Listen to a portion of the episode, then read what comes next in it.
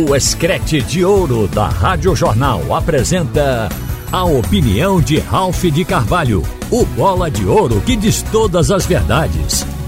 Ralph de Carvalho! Minha gente, o próximo jogo de Pernambuco vai ser sábado à tarde nos Aflitos.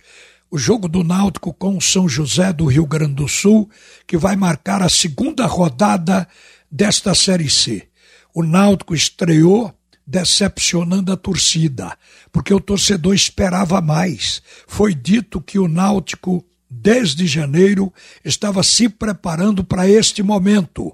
Quando o Náutico caiu prematuramente do campeonato estadual, se desculpou naquele momento, dizendo-se que ali era um campeonato de preparação. O importante seria a Série C.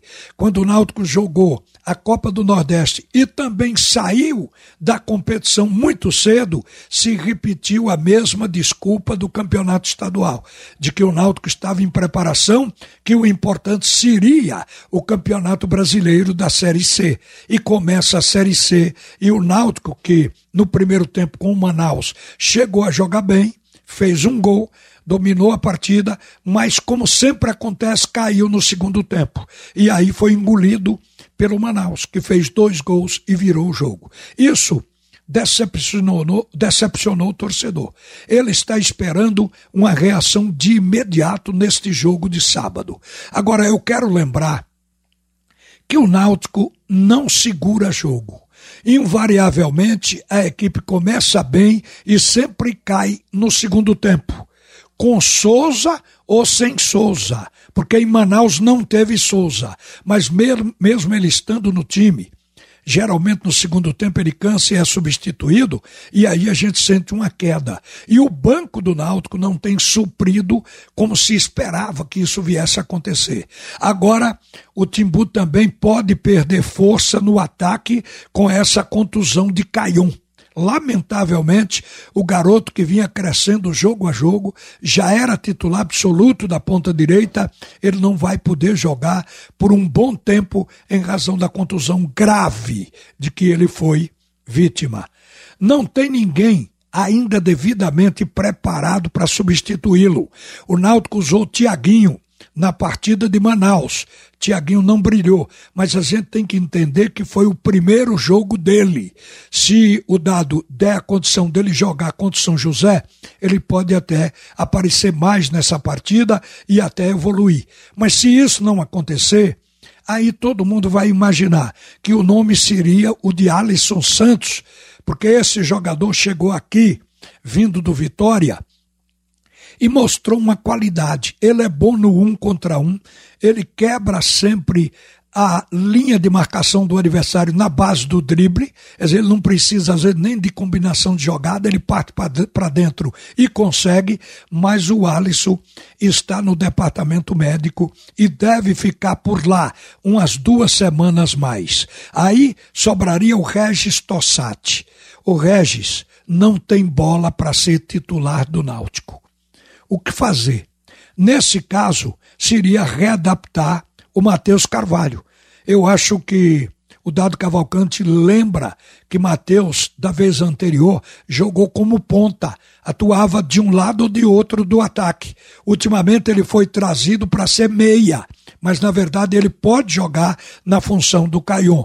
A gente vai ver o que pode acontecer exatamente no jogo contra o São José. Agora, esta partida vai dizer muito a respeito desse time do Náutico, porque a equipe precisa recuperar a confiança do torcedor. E para isso, a atuação tem que ser convincente. Todos os setores são devedores no momento. A defesa desde a saída de Paulo Miranda, com a entrada de Odivan para jogar ao lado de Denilson, que ainda não passou segurança.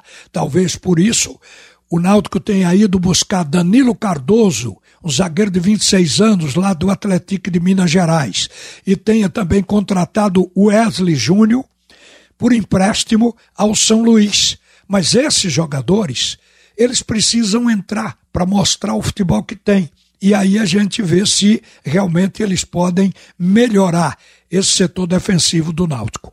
Com relação ao meio-campo, não que o Náutico precise de uma contratação urgente de volante, mas acho que se o Náutico pudesse melhorar o time, contratando um primeiro volante que tenha a característica de que pegar a bola lá atrás e fazer a transição para levar o jogo até o ataque, isso seria ótimo, porque atualmente o Souza, que está jogando no terço final do campo, como meia de ligação, ele às vezes tem que voltar para vir buscar a bola para fazer uma transição segura pelo meio, porque pelos lados do campo os laterais vêm fazendo isso.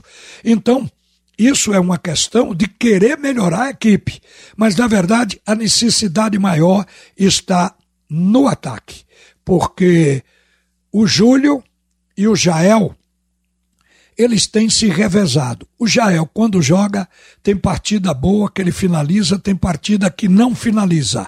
Ele tem oscilado. E o Júlio não tem colocado essa bola para dentro como a equipe precisa. Então o Náutico Rigor precisa de alguém para fazer deslanchar o, a produção do time, em alguns momentos a criatividade, a bola na área, está precisando desse finalizador para atuar não uma partida ou outra, mas para ter regularidade em todos os jogos.